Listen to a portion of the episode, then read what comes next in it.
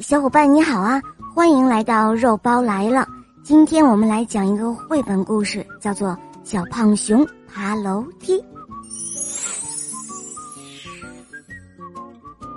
小胖熊是音乐学校一年级的学生，特别喜欢唱歌。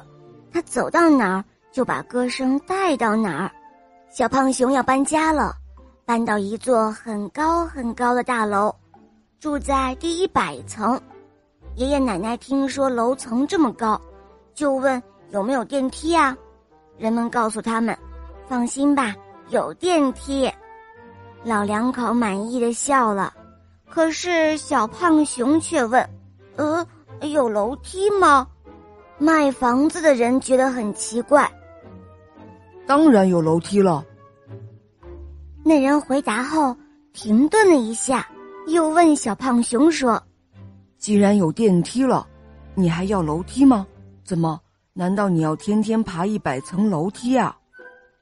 小胖熊却挺了挺胸脯说道：“呃呃，当然要爬楼了。”小胖熊说到做到，真的天天爬楼梯。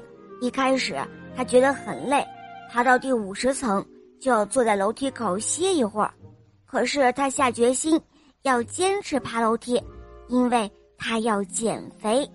他每天爬楼梯，看着那一节节的台阶，就像是钢琴的琴键，好像一踩上去就能够发出声音一样。就这样，小胖熊坚持不懈，每天爬楼梯，就像踩着琴键一样，嘴里呢还不停的哼唱着。就这样，一天天的过去了。有一天，小胖熊突然发现楼梯在他的脚下，真的可以发出琴声了。哆来咪，小胖熊把这惊奇的发现告诉了同楼住的小猴子、小狗、小猫、小老鼠和小乌龟。小伙伴们一块爬楼梯了，楼梯在他们的脚下发出了美妙的琴声。小胖熊心想：“哦。”我应该给大家编一首爬楼梯的歌曲，让大家唱着歌来爬楼梯，又不累又有趣。他想啊想，一边上楼就一边编排了起来。哆来咪，哆来咪，大家一起爬楼梯，发动了，发动了，唱着歌儿回到家。哇，这首歌还真可爱。就像琴键一样，发出了叮叮咚咚的琴声。他在给小胖熊伴奏着，楼里的小伙伴们，小猫、小狗、小乌龟，他们都学会了这首歌。他们一边爬楼梯，一边唱着歌，谁都不会再想乘坐电梯了。